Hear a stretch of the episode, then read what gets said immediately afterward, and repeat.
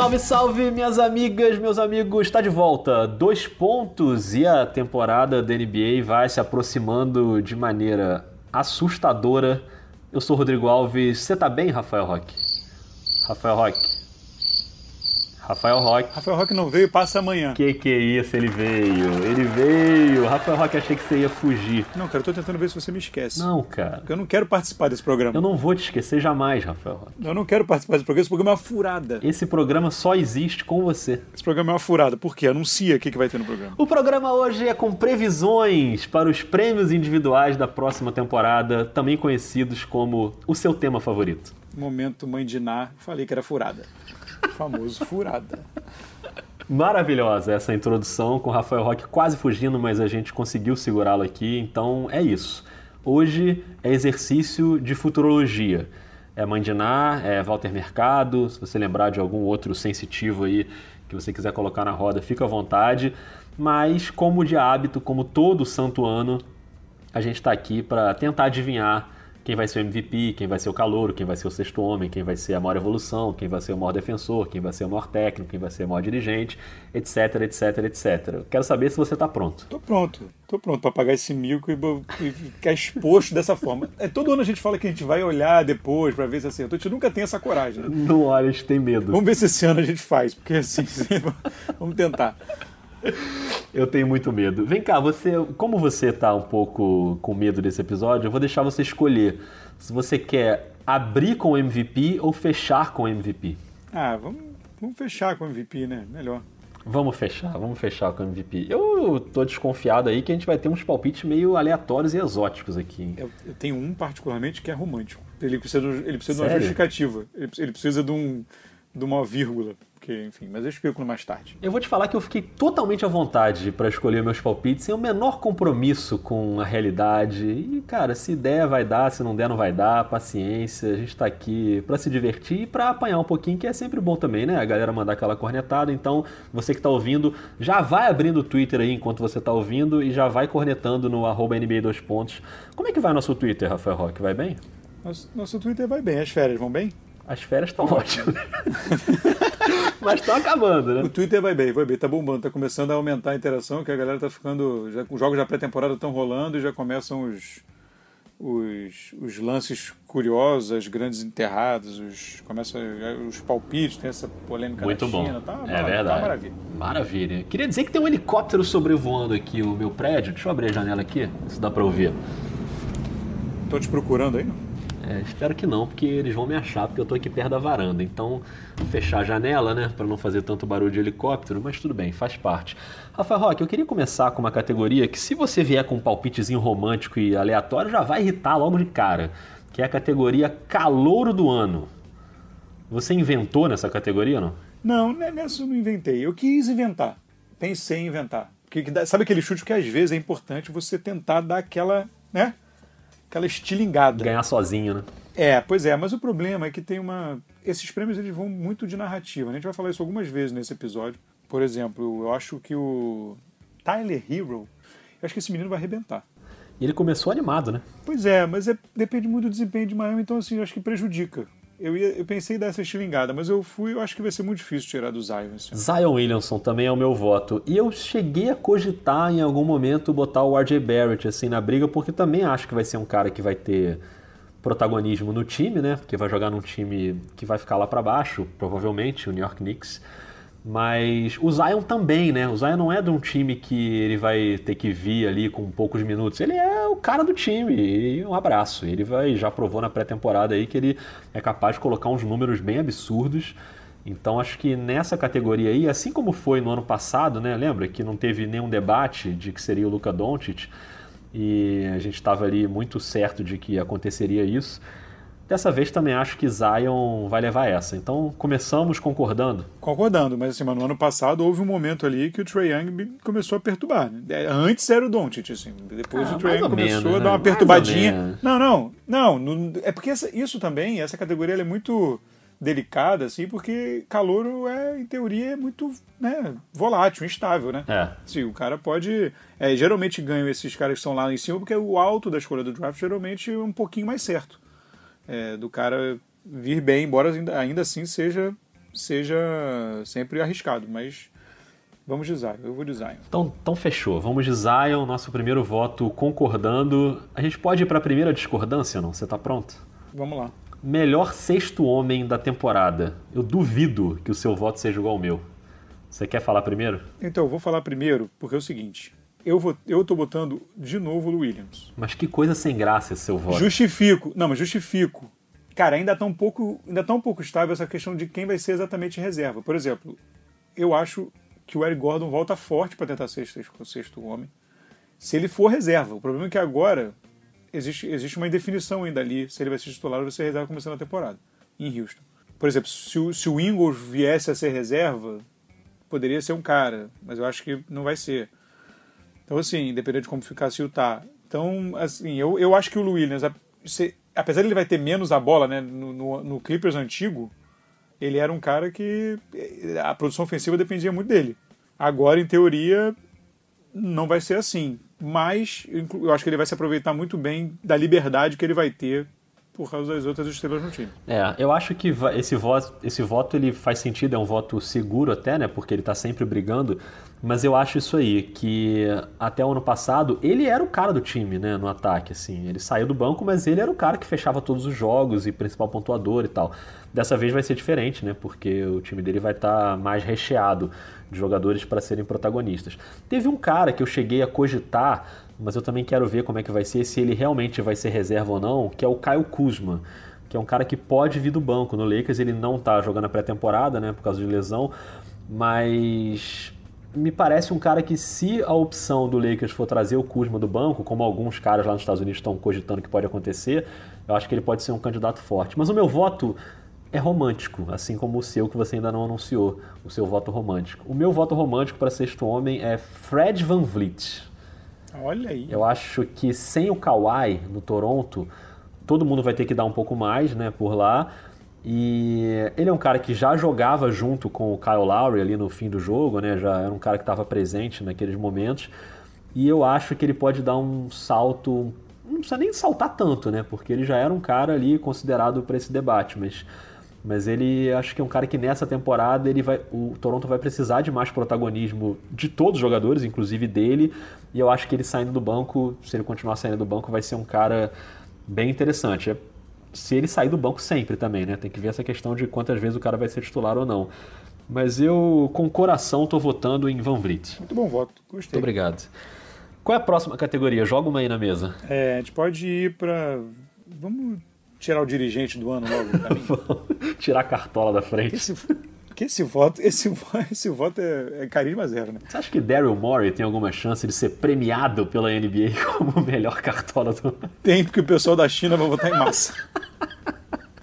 o pessoal da China vai votar todo nele. Eu pensei muito nele quando eu estava decidindo o meu voto, se ele estaria bem cotado ou não. Ainda bem que esse episódio não é sobre LeBron James e China, né? Senão a gente precisaria de uma hora aqui para falar desse assunto. Pois é, não. É, pois é. Mas resumindo, LeBron, é, resumindo, LeBron foi mal nessa, né? Enfim, pensou muito com a cabeça da grana. Mas enfim, é um assunto complexo que não é o tema desse episódio. A gente volta a esse assunto em é, breve.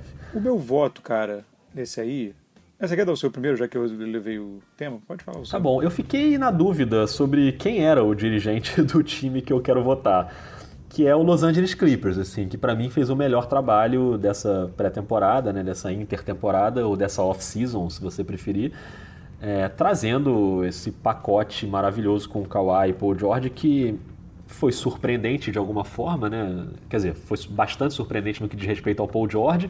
O Kawhi já se especulava que ele poderia ir, mas o presidente de operações do Clippers é o Lawrence Frank, né? Que assumiu há alguns anos o, o, Doc Rivers já pulou fora dessa função de General Manager, essa função hoje é do Michael Winger, mas eu acho que quem concorre é o Lawrence Frank, tanto que ano passado ele, ele chegou a figurar na lista né, dos três primeiros e ficou em terceiro. Então eu acho que se funcionar o Los Angeles Clippers, a não ser, claro, que seja um fiasco, mas se funcionar, o meu voto é para o Lawrence Frank como dirigente do ano. É, o meu, o meu também é é, no, é no Clippers, assim, a gente só precisa, na verdade, o voto tinha que ser pro Jerry West, né? Pois é, na prática. o Jerry West, o Jerry West é que, é que comanda ali a, a comanda tudo ali, né? Na, na, na... O cargo dele oficial é um cargo de conselheiro, né? É, ele é um conselheiro geral de luxo, enfim, no, enfim, mas é. Agora, eu queria dar um destaque pro general, pro general manager, na verdade, a diretoria do Denver Nuggets, cara. Boa. Assim, eu acho, eu acho, eu acho o GM é o, é o Arthur Ascani Sovas, né? Mas o, o, assim, o trabalho que eles vêm fazendo e se reforçando com um time extremamente novo, a capacidade de, de encontrar talento e, e montar um time moderno, né? Moderno, novo, barato, é, para um mercado que não, que não é tão grande assim, então não dá para ficar gastando tubos. É muito, muito interessante, assim. Eu acho que não, vai, não tem o hype, então acho que vai ficar com o Clippers, mas pelas contratações bombásticas, mas essas contratações bombásticas, elas na verdade têm muito mais do desejo do jogador do que, enfim, algum trabalho em si, né, de construção assim. Tem o, assim, tem o mérito de ser uma boa diretoria, mas é muito mais o desejo do Kawhi e do Paul George de jogar em Los Angeles e, e no Clippers do que outra coisa. Mas é, eu queria destacar a diretoria do, do Denver Nuggets. Eu acho bem lembrado. Acho, menção honrosa. É, bem lembrado, boa menção honrosa. E claro, né, que esse prêmio, assim como todos os outros, mas esse muito, depende do que vai acontecer com os times ao longo da temporada, né? Se não dá certo, você fica ali. É claro que o movimento foi muito bom, independentemente de qualquer coisa, mas se o Clippers, sei lá, cai no primeiro round do playoff, alguma coisa desse tipo, vai ser difícil, né? O cara ser premiado vai depender de campanha, de temporada regular e do desempenho nos playoffs. Vou jogar mais uma aqui é, na vai mesa. Ser, vai ser uma, Vó, joga, mas antes de você jogar, só uma coisa. Vai ter uma, vai ter uma campanha forte pro Rob Pelinka, né? Você pode acreditar nisso. É, mas assim, é, tem, tem seu mérito também nesse caso, né? Porque, sim, sim. É, sim, mas vai ter. Se der certo no Lakers, Bom, acho espere, que é. é espere por isso. Magic Johnson, coitado, não dá mais, né? Pra ele ganhar um prêmio, né? Já pulou fora, né? Ok. Paciência, Magic Johnson. Vamos então, já que a gente saiu da quadra, vamos continuar fora da quadra com o melhor técnico. Melhor técnico. Qual é o seu? Cara, o meu técnico é Doc Rivers. Olha aí, hein? É Doc Rivers, é ressurgimento de Doc Rivers, né? Ano passado, o Doc Rivers já, mere, já, já merecia. É, ele estava na briga. Já, já merecia tá, ele, ele, já merecia estar tá incluído na discussão. Verdade. Porque o, o Clippers desarmou o time, quase desistindo da temporada para pegar, pegar valores, né? pegar ativos para frente. E ele botou o time para jogar e, assim, e já merecia um debate, estar no debate. Esse ano com um time forte que deve, espera, que espera-se que cumpra a expectativa e vá para as cabeças, assim, para mim será o, ele tem uma. Quando ele a melhor coisa que ele fez na vida foi sair, deixar de lado a função, o acúmulo da função de general manager com com técnico. Depois que ele fez isso, a carreira dele voltou de uma forma bem, bem interessante. Assim, ele, quando ele pôde focar só na quadra, ele voltou a ser o Doc Rivers lá do, do Boston e tudo mais. É, o meu voto para melhor técnico é do Quinn Snyder, do Jazz. Porque eu acho que o Jazz vai melhorar nesse ano. A tendência é que o time suba um degrau e passe a brigar lá em cima, no Oeste. A gente já falou disso aqui no, no episódio sobre a Conferência Oeste. Tem um sobre o Oeste, um sobre o Leste. Se você ainda não ouviu, Acho que continua valendo tudo que a gente falou, foi antes da Copa do Mundo, pode procurar aí no, no feed aí no seu celular, onde você costuma ouvir. E lá a gente falou sobre os times, assim, né? Qual vai ser o bloco de times em, cada conferência. E a gente concordou que o Jazz é um time que vai para as cabeças. Sendo o Jazz um time que vai melhorar, eu acho que a tendência é o Quinn Snyder ser um técnico mais valorizado, assim. Já é um cara muito elogiado, deu uma oscilada, eu acho, em algum momento na temporada passada, chegou a ser criticado, mas se recuperou bem, então acho que é o momento para ele ir para o grupo dos técnicos protagonistas. Tem dois caras ainda que eu acho que vão continuar nessa briga, que são o Mike Malone do Denver e o Budenholzer, porque eles estão repetindo times, entendeu? Então é natural que o cara consiga fazer uma coisa mais azeitada ainda do que já foi na temporada passada, né, com Denver e Milwaukee. Então Acho que eles também têm uma boa chance de fazer boas campanhas, de ajustar melhor ali os detalhezinhos das engrenagens e fazer os times continuarem muito bem. Então acho que eles também vão estar na briga. E claro, sempre pinta um outro candidato aí no meio do caminho que a gente não estava esperando, mas o meu voto hoje seria para o Queen Snyder. Bom voto, bom voto. Eu, eu, o Utah é uma, é uma é uma aposta minha, assim, eu acho que é um time que vai incomodar demais, assim, é, é se, se, tudo, se tudo der certo como a gente imagina, para mim é para brigar ali por mando de quadra brigar lá no topo. Muito bem, a gente tem ainda três categorias de jogador: defensor, evolução e o MVP a gente vai deixar por último. Quem que você quer botar agora, defensor ou evolução? Pode ser defensor, pode ser defensor. Eu acho tão é, difícil é, essa, cara. Nem...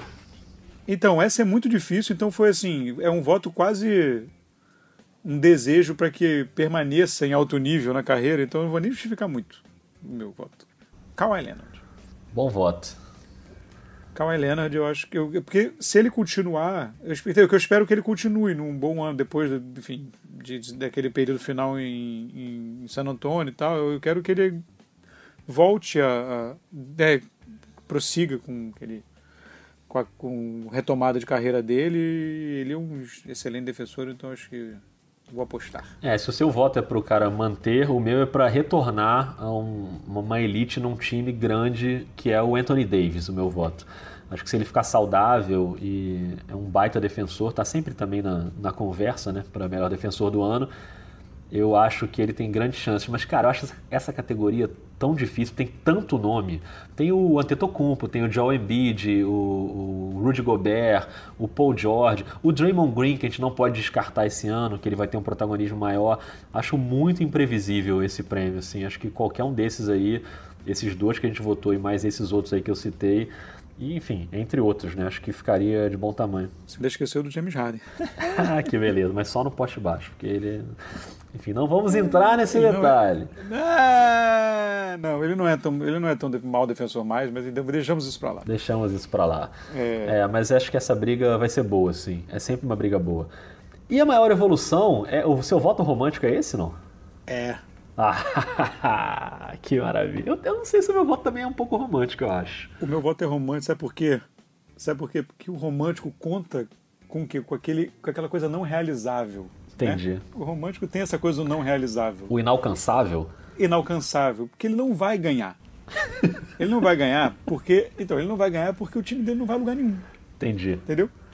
Mas esse, esse, esse rapaz é minha aposta de explosão na temporada. Eu acho que ele vai, acho que ele vai desenvolver muito esse menino.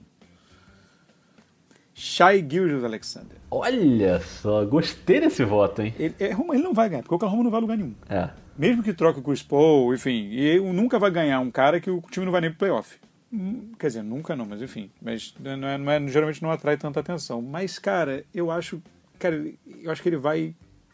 Vai se dar muito bem em Oklahoma. Eu tô. Eu tô achando que ele vai mandar muito bem nessa temporada. Cara, eu vai, achei. É, como é que vai desabrochar? Desabrochar. Gostei muito do seu voto, fiquei até com um pouco de vergonha do meu agora. E eu quase votei num cara que o critério é parecido com esse seu aí, do que o time não vai a lugar nenhum. Que seria o Terry Rozier, que eu acho que ele vai ter um protagonismo maior nessa temporada no Charlotte, mas o Charlotte, né, é um time muito sem relevância, assim. Além de não ir a lugar nenhum, não, provavelmente não vai para o playoff, mas é um time que as pessoas não vão olhar muito, né? É, não vai ter atrativo o Charlotte. Tem outros times que talvez não consigam vaga no playoff, mas vão vão tá, as pessoas vão estar tá de olho, porque são times que vão ter atrativos. O Charlotte, cara, ninguém vai olhar pro Charlotte cá entre nós. Então, o Terry Rozier, eu acho que por mais que ele evolua e ele vai finalmente ter a chance dele de ser protagonista para mostrar, né, o que ele sempre quis no Boston e que ele até teve quando o Kyrie Irving se machucou, né, dois anos atrás. Agora ele vai ter e ele vai ter que responder. Eu acho que ele pode responder. Mas o meu voto, ele também tem um pouquinho de romantismo e é um time que eu não sei se vai a algum lugar. Eu estou um pouco na dúvida. Acho que pode beliscar um playoff, mas não é garantido, está longe de ser garantido, porque a briga é feia na Conferência Oeste. O meu voto é de Lonzo Ball. Bom voto.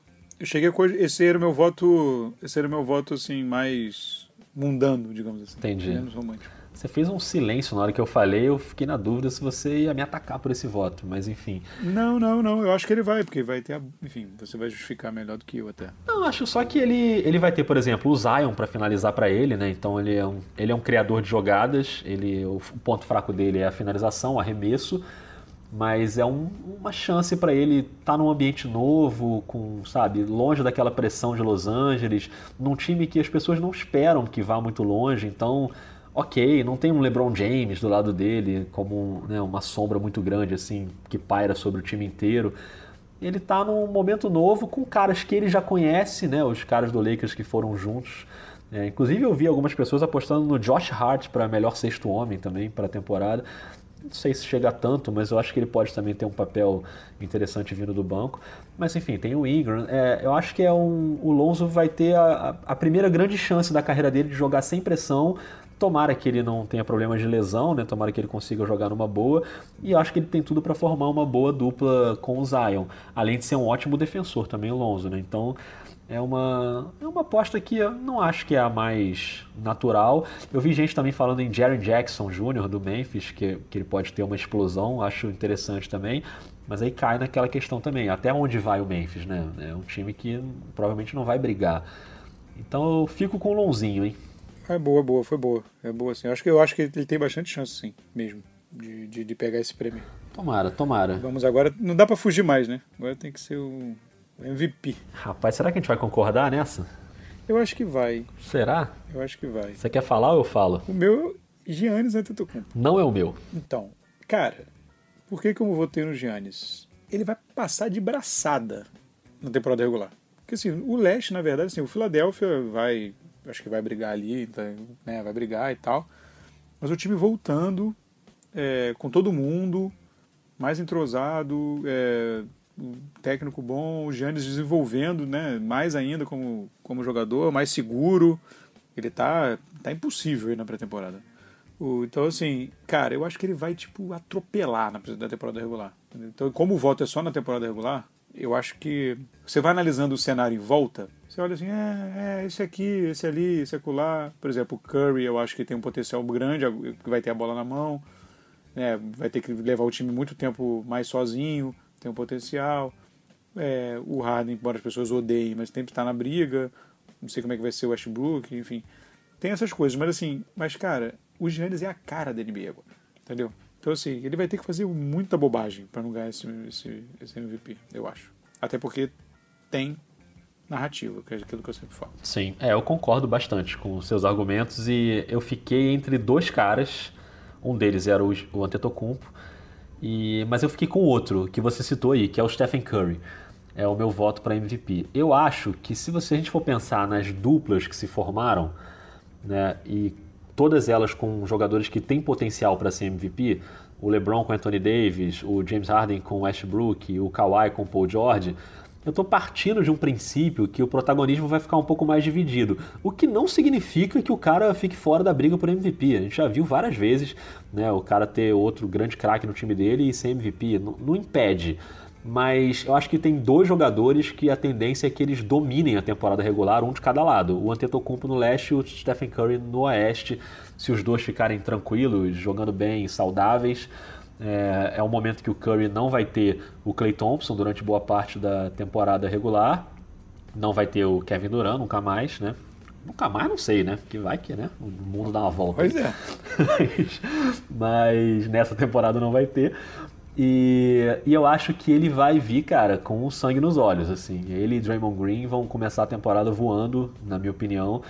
E eu acho que ele ele tem um pouco de narrativa também nisso aí, né? O Antetokounmpo tem, mas o Curry também tem, que é aquela narrativa do retorno do herói, o cara que já foi MVP, mas aí o time se perdeu nas lesões e perdeu o título e agora ele volta com aquela história de quando o Clay Thompson voltar vai ser Splash Brothers na veia de novo. Então acho que tem uma história por trás aí. O Curry é um cara de muito carisma, né, na quadra assim, que que as pessoas gostam muito, então acho que na, no, na questão narrativa ele está bem posicionado também. Mas eu acho que esses dois largam como os grandes favoritos assim para o prêmio de MVP. E pode dar qualquer um. E foi, até gostei do fato de a gente, cada um ter escolhido um, assim. Ficou uma coisa equilibrada. A gente não combinou isso, hein? Não combinou, não. É importante. A gente não fala, até porque né, é, temos, temos honra aqui nesse programa, né? É, aqui é a realidade e transparência. Fazemos o negócio direito. Enfim. Mas, Rock, você quer arredondar com uma passada aí pelos times, com o que, que vai rolar de. A gente já falou, como eu falei aqui, a gente já gravou aqueles episódios da Conferência Oeste e Conferência Leste. O risco disso aí é a gente não lembrar o que, que a gente falou lá e falar alguma coisa diferente agora. Isso pode acontecer. É, mas, é, mas as coisas mudam. As né? coisas mudam, é verdade. Estamos todos livres para mudar. Mas a gente podia, de repente, encerrar pelo menos apontando o campeão de cada lado aí, quem vai disputar a final. Pode ser? Pode ser. Então é. vai, começa nessa roubada aí, vai. Pra mim, o campeão do leste é o Bucks, campeão do oeste Clippers e o campeão da NBA LA Clippers, para desespero do lado amarelo de Los Angeles. Rapaz, não sei nem o que dizer, porque eu concordo totalmente com você. Meus palpites são exatamente esses. e eu acho que o Bucks é até um pouco mais previsível, né? A não ser que o Philadelphia apronte alguma coisa aí e dê muito certo esse time novo, ou que alguma outra força da Conferência Leste surja surpreendendo, né? Ou que o Kemba Walker no Boston seja um fenômeno. Enfim, claro que vai ter algum equilíbrio ali, mas o Milwaukee para mim é um favorito destacado para ganhar a Conferência Leste.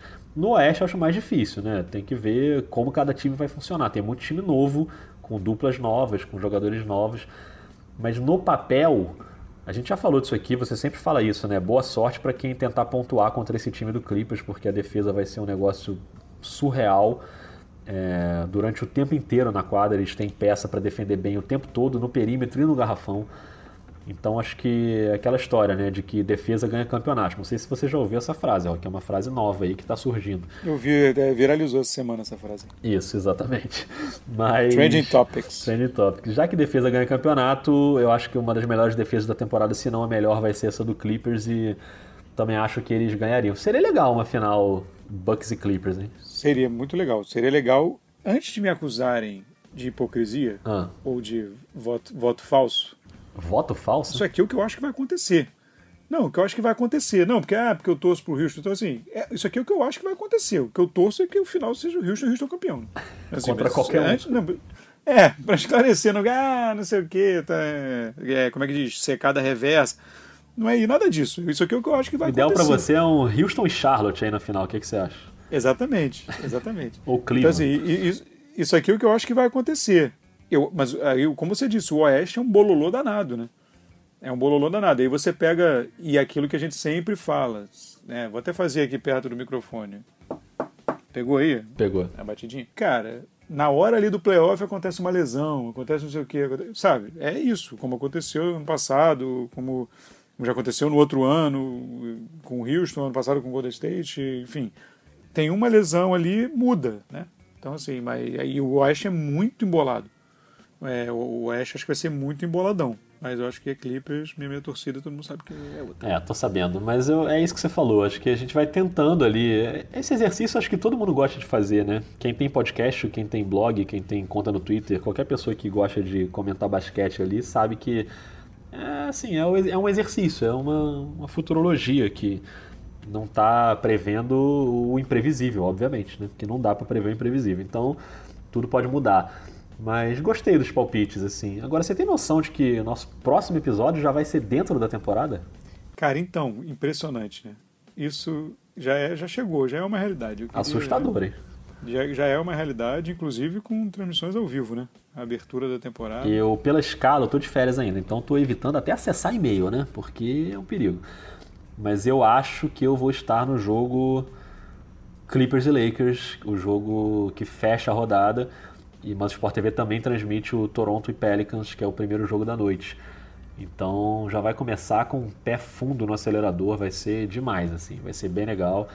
E todo mundo muito, muito empolgado, muito animado para ver como é que vão funcionar esses times novos aí.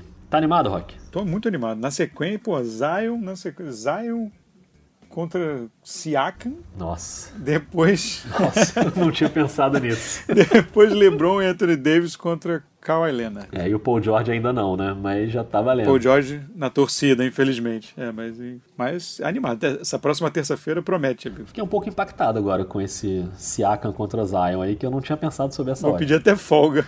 Vou pedir até folga. É de folga. E o dois pontos, obviamente, no seu ritmo semanal aí. Podemos prometer isso, Rafael Roque? Claro que Agora não é mais promessa, agora é um compromisso, né, amigo? Agora, é, agora é... Já tá acontecendo, inclusive, há algum tempo. Pois é, agora não tem mais como. Agora, agora, agora, agora a promessa é o, aquele episódio bônus de vez em quando, quando pintar alguma coisa extraordinária, a gente volta em edição extra. Aquela gravação na madrugada. Você sabe que isso vai acontecer, né? Exatamente. Quem nos acompanha, quem nos acompanha sabe que isso aqui a gente faz. A gente faz, não foge da ré, não. Não tem essa, Rafael Roque. Maravilhoso. Então é isso, né? Na próxima a gente já volta com a temporada no comecinho e por enquanto você pode mandar aí no arroba NBA 2 pontos os seus palpites para as previsões. É um momento essa semana que muita gente vai fazer isso, né? Então, certamente você que está ouvindo já está com seus palpites aí na cabeça. Então, manda pra gente pra gente resenhar. E manda palpites românticos também. Palpite romântico é o melhor palpite, Roger. Você gostou do meu? O meu foi romântico. Gostei, eu gostei do meu, fiquei feliz. Eu gostei muito. Então é isso. Você é um amante aí do romantismo, você é um entusiasta do romantismo, você tá de parabéns. Roger. Sou entusiasta. Grande abraço, hein? Até semana que vem, hein? Até a próxima. Até.